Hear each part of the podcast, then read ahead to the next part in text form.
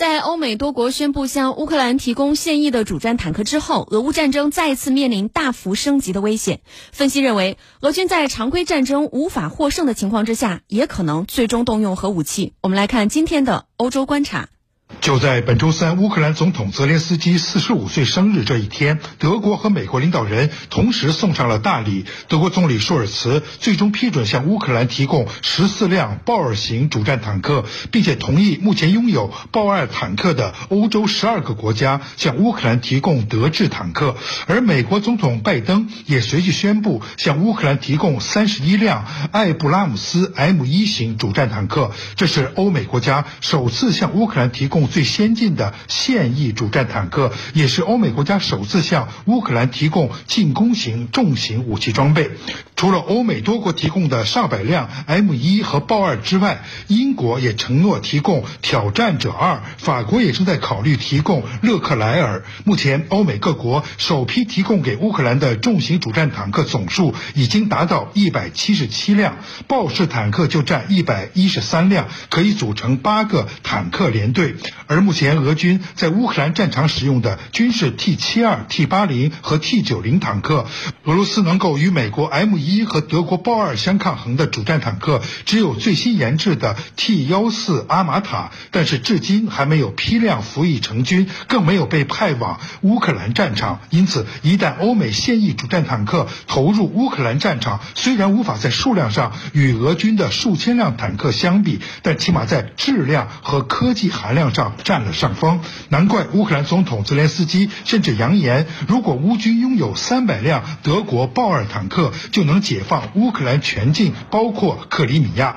在欧美国家打破禁忌，向乌克兰提供主战坦克之后，下一步极有可能再向乌克兰提供先进战机。荷兰方面已经表示，随时准备向乌克兰提供美制 F 十六战机，而斯洛伐克也可能向乌克兰提供俄制米格二十九战机。瑞典也表态。只要乌克兰有需要，即可提供鹰狮战机。对于欧美向乌克兰提供主战坦克，俄罗斯方面反应强烈。俄罗斯总统新闻秘书佩斯科夫表示，俄罗斯将美国和西方向乌克兰提供先进武器的行为视为是直接卷入俄乌冲突。目前来看，美国西方直接卷入冲突的可能性正在增长。俄罗斯常驻欧安组织副代表布亚维克维奇警告称，美国不计后果。的政策已经将欧洲甚至整个世界都推向了毁灭性冲突的边缘。美国及其北约盟友已经愈发接近红线，将世界置于危险之中。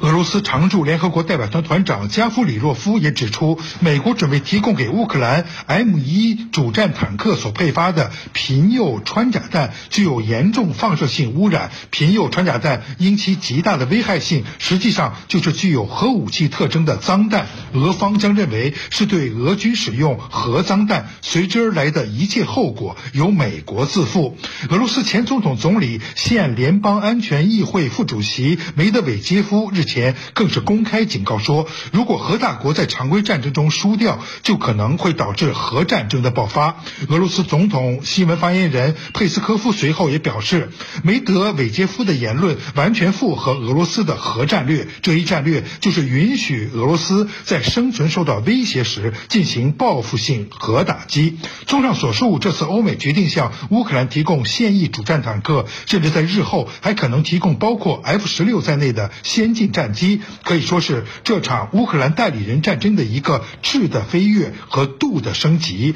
欧美北约也更加深层次的卷入俄乌战争之中。总体的趋势就是一个死亡螺旋，也就是战争的规模会越来越升级，而和平的可能性越来越下降。而由此导致的后果和结局，就是欧美北约与俄罗斯之间最终的直接军事对抗，甚至引发第三次世界大战与。核战争就像世界末日警告中所显示的那样，一场可以毁灭全人类的核武大战已经离我们所有的人越来越近了。以上就是这次的欧洲观察。